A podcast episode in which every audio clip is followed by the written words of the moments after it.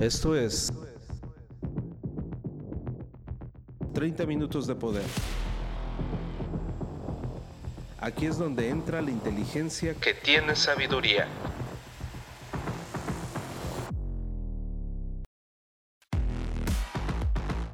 Transfórmate rehaciendo tu mente. The Hypermind.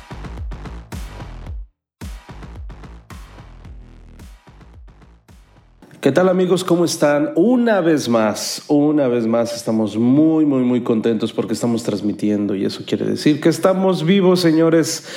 Bien por ti que nos escuchas, bien por nosotros que podemos transmitir, quiere decir que todavía estamos en la industria. Y no, no me malentiendas, cuando yo me refiero a industria, no me refiero a, a una en específico. Los libros antiguos, cuando hablaban de industria, se referían a la actividad del ser humano. A eso nos referimos cuando seguimos en la industria. De hecho, hay un vocablo que se utiliza en los eh, eh, proverbios, en los viejos proverbios, donde habla acerca de la industria de tu cuerpo, la industria que hay dentro de ti.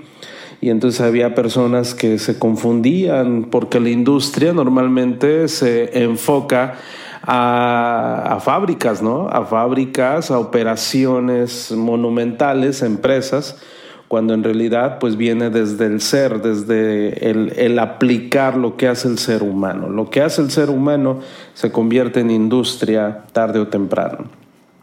Así que, pues bueno, ya sin ponernos tan eh, metódicos en palabras, vamos a entrar en materia y el día de hoy quiero compartirte algo muy interesante, como siempre, ¿eh? como siempre, o, al menos tratamos de hacerlo eh, profundo, pero a la misma vez divertido. ¿Qué estás tomando el día de hoy? ¿En qué momento me estás escuchando del día?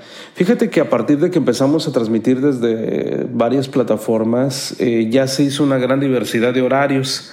Al principio nada más nos escuchaban eh, en cierto horario porque trataban de escucharnos en vivo y poder comentar a través del chat. Sin embargo, estábamos limitando a un gran potencial de gente que pues obviamente no podía conectarse y entonces como ya no era en vivo, entonces decían, bueno, pues ya no escuché este y había gente que quería escuchar. Entonces, ahora que estamos en todas las plataformas, ahora que me puedes escuchar a toda hora, hemos podido llegar hasta la parte más distante con esta información, con... No le llamo nada más información, podría decir, decirte que es sabiduría práctica, más que información, porque la información la encuentras en todos lados. Queremos llegar hasta el tuétano, queremos llegar más allá de tu corazón para que cada una de tus fibras puedan moverse, y puede haber un cambio. Eh, pues aquí estamos amigos, aquí estamos disfrutando de la vida y al disfrutar la vida significa trabajar, significa hacer que todo funcione, que todo suceda de la mejor forma. El día de hoy quiero comentarte el tema para que lo puedas anotar en el encabezado de tu página. A mayores valores, mejor vida. A mayores valores, mejor vida. Este tema es interesante, amigos, porque la gente confunde mucho la libertad, el disfrute de, con la anulación de valores. Es decir, te pongo un ejemplo. Hay personas que si no hay alcohol de por medio para una carnita asada, para una diversión, entonces ya no pueden divertirse, entonces ya no es gran vida. De hecho, hay personas que se enojan, o sea, cuando una persona se enoja porque no hay bebidas embriagantes en el convivio, entonces ya hay un problema serio en esa persona. ¿Estamos de acuerdo? Si a ti, digo, te gusta la cerveza, el vino, el whisky, lo que tú quieras, pero te invitan a un lugar donde no hay alcohol y te molestas de que no hay alcohol, hay un problema totalmente serio contigo. ¿Sí? O sea, ¿cuál es la obligación de que haya a fuerzas alcohol? Bueno, ¿qué dicen tus valores? Bueno, a mis valores les vale un cacahuate, podrías decir. A mí no me interesa y jamás me voy a poner a cuestionar mis valores en esos momentos. Ese es el problema. El problema es que no te acuerdas de tus valores cuando estás en pleno momento de y es cuando más deberían de salir. Ejemplo, yo voy a un lado y tengo ganas de tomarme una bebida embriagante, pero no hay. Inmediatamente yo debo cuestionarme a mí mismo, debo decir, a ver, Angelito, ¿realmente necesitas tomar? O sea, ¿te vas a poner de mala si no hay una bebida alcohólica? Si no lo hay, ¿qué vas a hacer? ¿Puedes disfrutar? Fíjate que la respuesta a esa pregunta, amigos, es muy importante porque dice mucho de ti. Muchísimo. Pero por eso la gran mayoría de las personas no desean cuestionarse eso. A mí me vale y necesitamos que haya pisto, como decimos acá en el norte, necesitamos que haya cerveza. Y ese es un problema. ¿Cuál es el problema? El problema no es la cerveza, no es el vino, es de que tus valores te los pasaste por el arco del triunfo. Por eso, una gran vida, amigos, significa estar a la altura de nuestros valores más elevados. Una persona que desea o necesita una gran vida debe de poner en primer lugar sus valores y entonces va a poder vivir una vida que realmente signifique vida.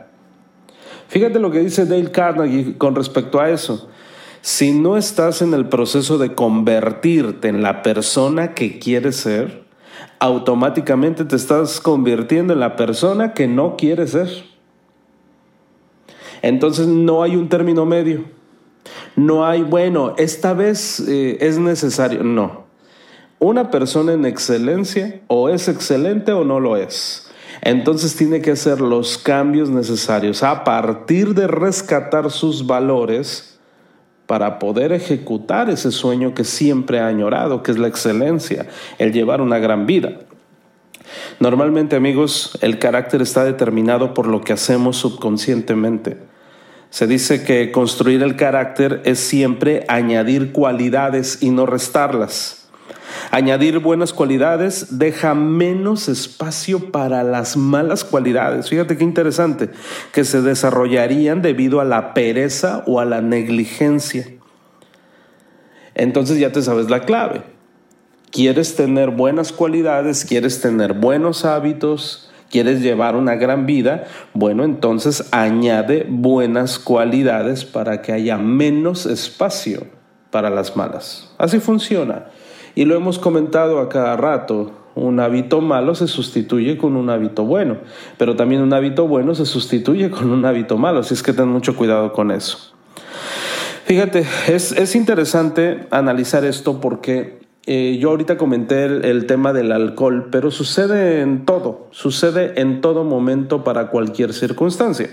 Por ejemplo, eh, hay una historia de un joven que siempre llegaba tarde a sus clases en la universidad porque no paraba de darle al botón de posponer la alarma de su despertador. ¿Te ha pasado? ¿Conoces a alguien? Seguramente no conoces a nadie, ¿verdad? Que pospones y pospones y pospones la alarma y nada más no te levantas. Bueno, ¿sabes qué hizo este tipo para curarse?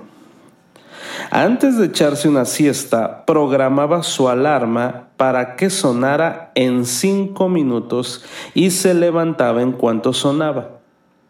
Lo hizo una docena de veces. A la mañana siguiente ya no pulsó el botón de posponer. ¿Te fijas? Regresa sus hábitos, perdón, regresa sus valores, es lo que quise decir.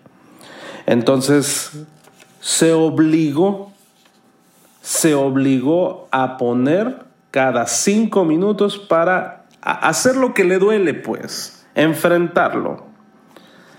Hace poquito estaba hablando acerca de la timidez. ¿Eres una persona tímida como tu servidor? Imagínate esta escena. Y te voy, a, te voy a platicar una historia muy breve de mi vida personal.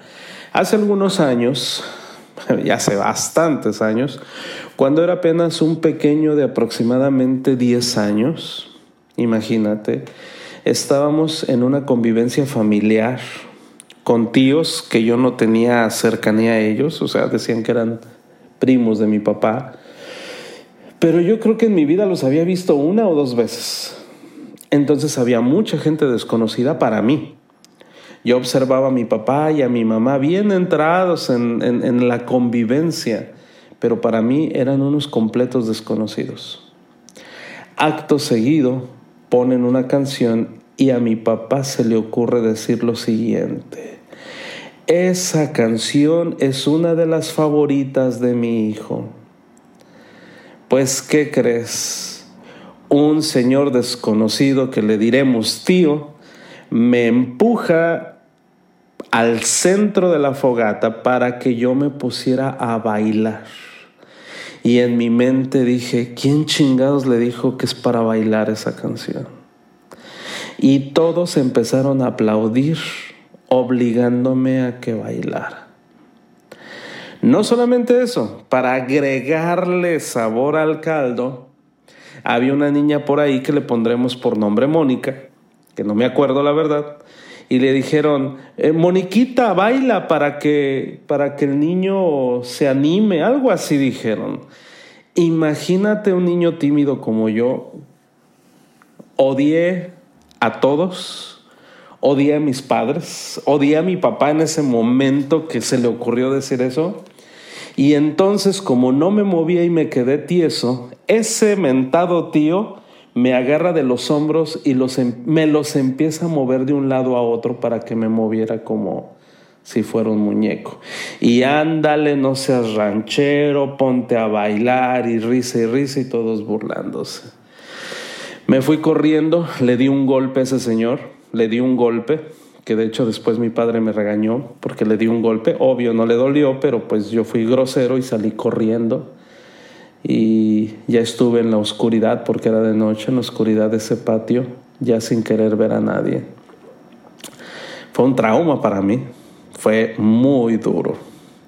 Entonces mi padre se preocupaba, mi padre se preocupaba porque pues decía, eres un niño, o sea, debiste de haber puesto a bailar y, y, haberte reído, y si te hacen carrilla con una niña, pues ríete, dile sí, me gusta mucho, pero yo me molestaba y me enojaba cuando me hacían carrilla con alguna niña, y era un problema.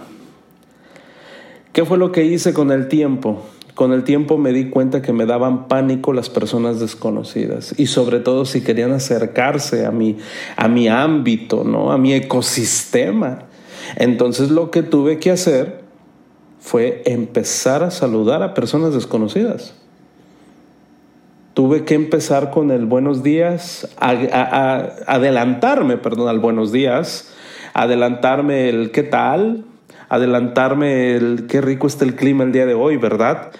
Empezar a ver los ojos a personas desconocidas para mí fue un trauma, pero lo tenía que hacer. Y entonces empecé a hacerlo. No te puedo decir que se me quitó la timidez, no se me quitó, sin embargo, puedo controlarla y de hecho puedo llevar una vida normal y hasta parece que me encanta saludar y platicar con la gente y socializar. Sin embargo, como dice Ángel Hernández, es todo un tema.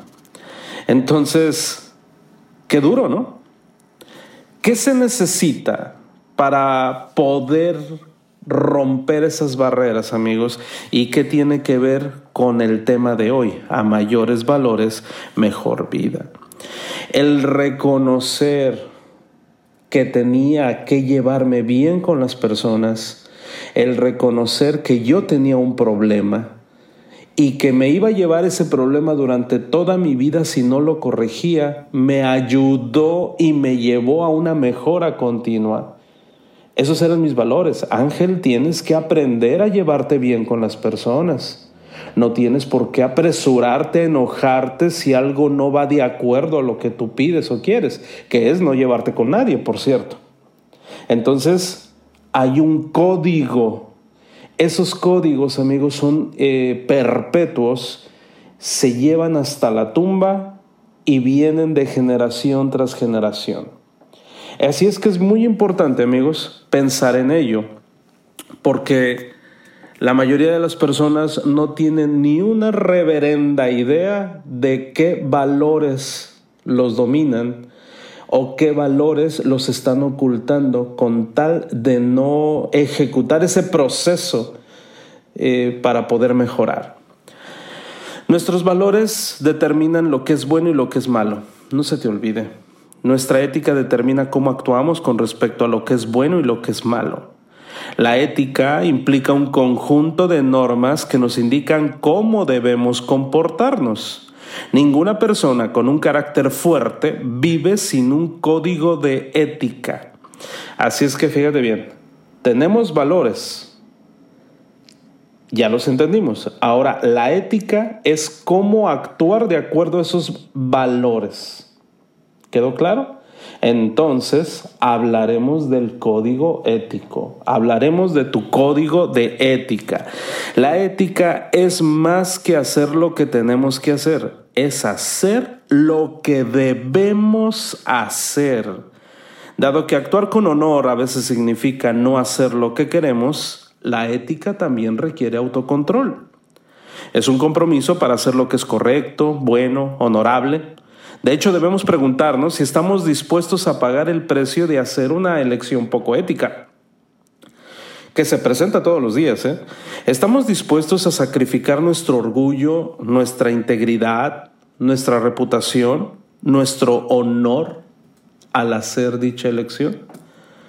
Dado que hacer lo correcto puede costarnos más amistades, más dinero, prestigio o placer de lo que querríamos pagar, Practicar la ética, amigos, requiere de mucho valor.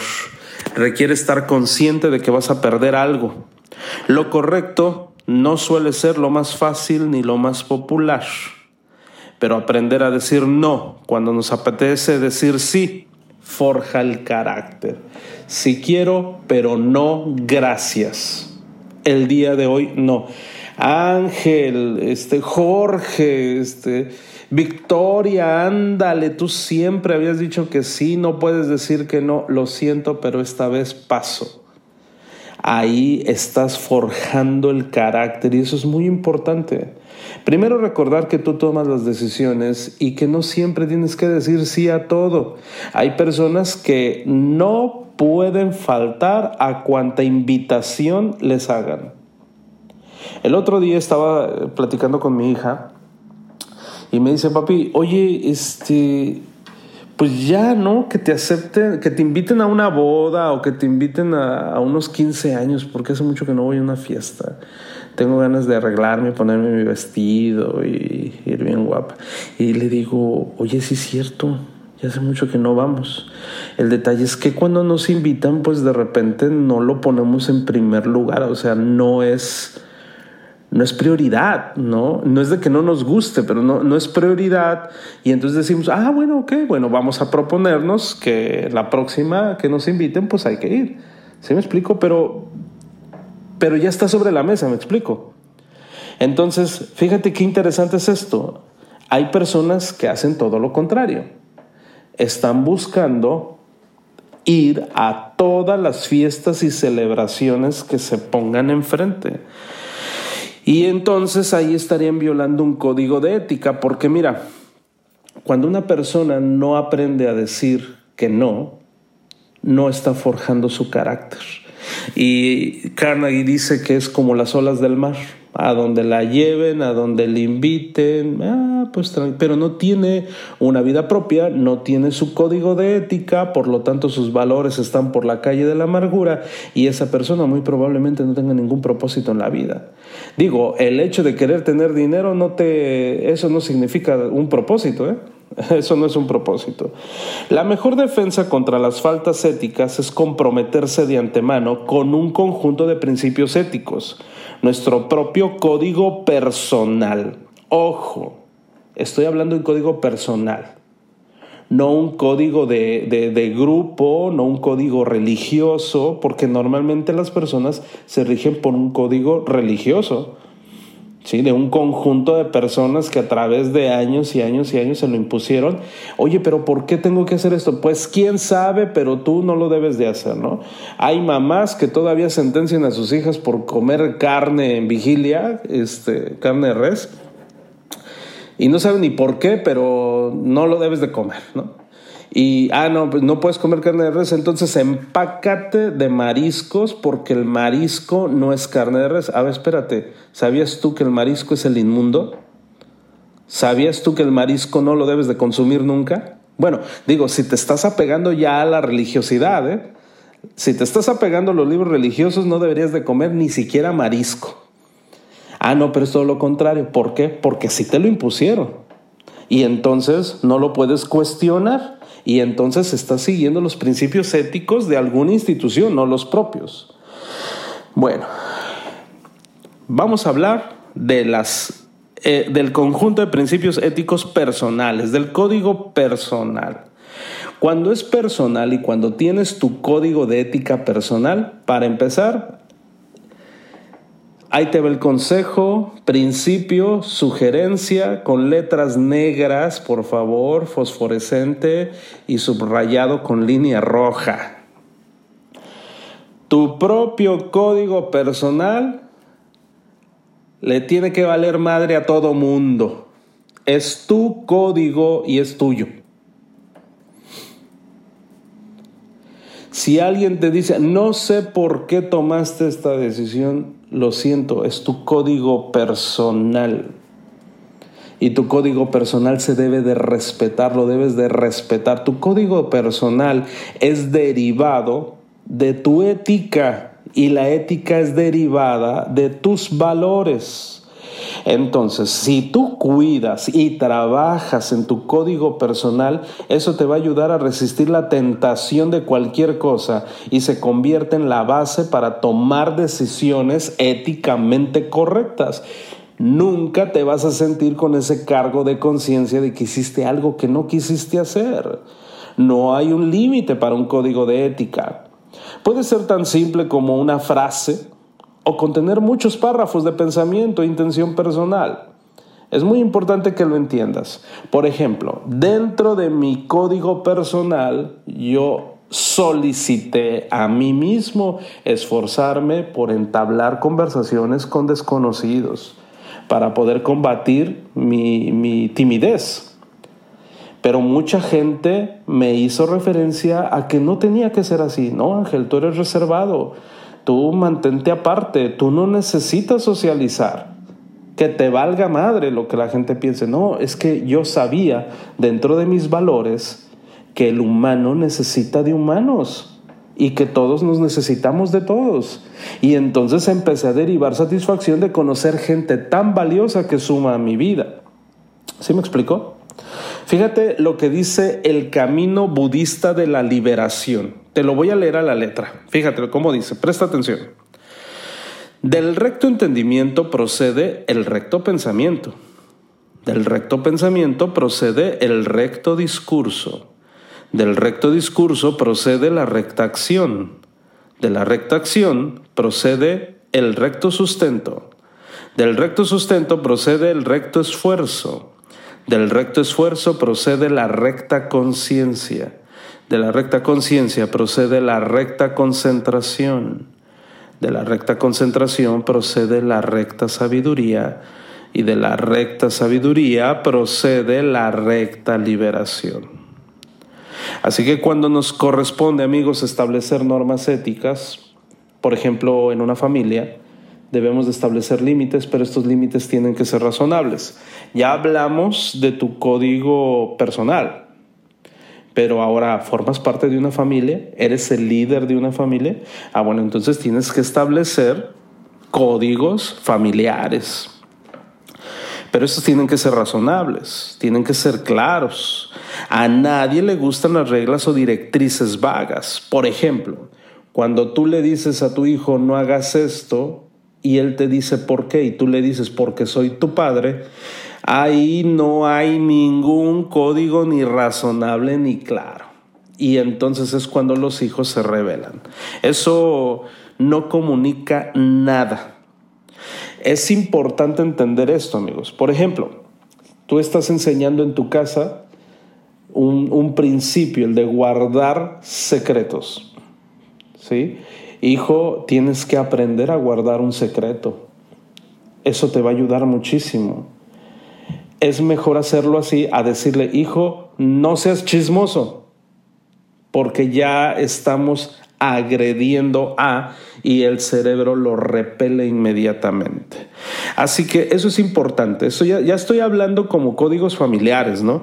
Y eso también es muy importante porque nosotros los mayores somos los que tenemos que ir dando la forma a los próximos códigos personales de los integrantes de nuestra familia.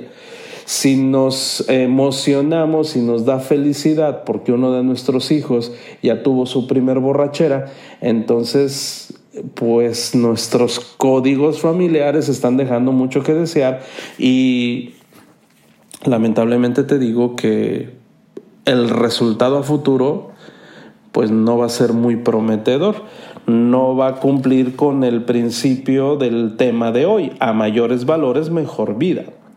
Hay una TikToker o una, influencer de, Instagram, mejor dicho, es una chava, me, me, llama muchísimo la atención porque es una, una muchacha muy fina, sofisticada, le encanta la equitación. Y me encanta escucharla porque se ve una persona como un ejemplo, pero te saluda y te dice, hola, soy Nirvana y soy alcohólica. ¿Y tú qué? O sea, no lo puedes creer. Una mujer hermosa, impresionante, joven, eh, con un estilo monetario muy elevado, y te dice francamente lo que es y considera por qué tiene que decir que es alcohólica y de qué manera su día a día te puede ayudar a ti. Es impresionante, me llama muchísimo la atención cómo se animó a hacerlo. Y ya te dice cuánto tiempo lleva sin tomar. Y también te dice sus frustraciones y sentimientos a partir de la muerte de su mamá. Es impresionante. Y para mí es una persona a la cual podemos eh, aplaudir, porque no todos se animan a eso. Entonces, imagínate por qué llegó a donde llegó esta chica, al alcoholismo me refiero.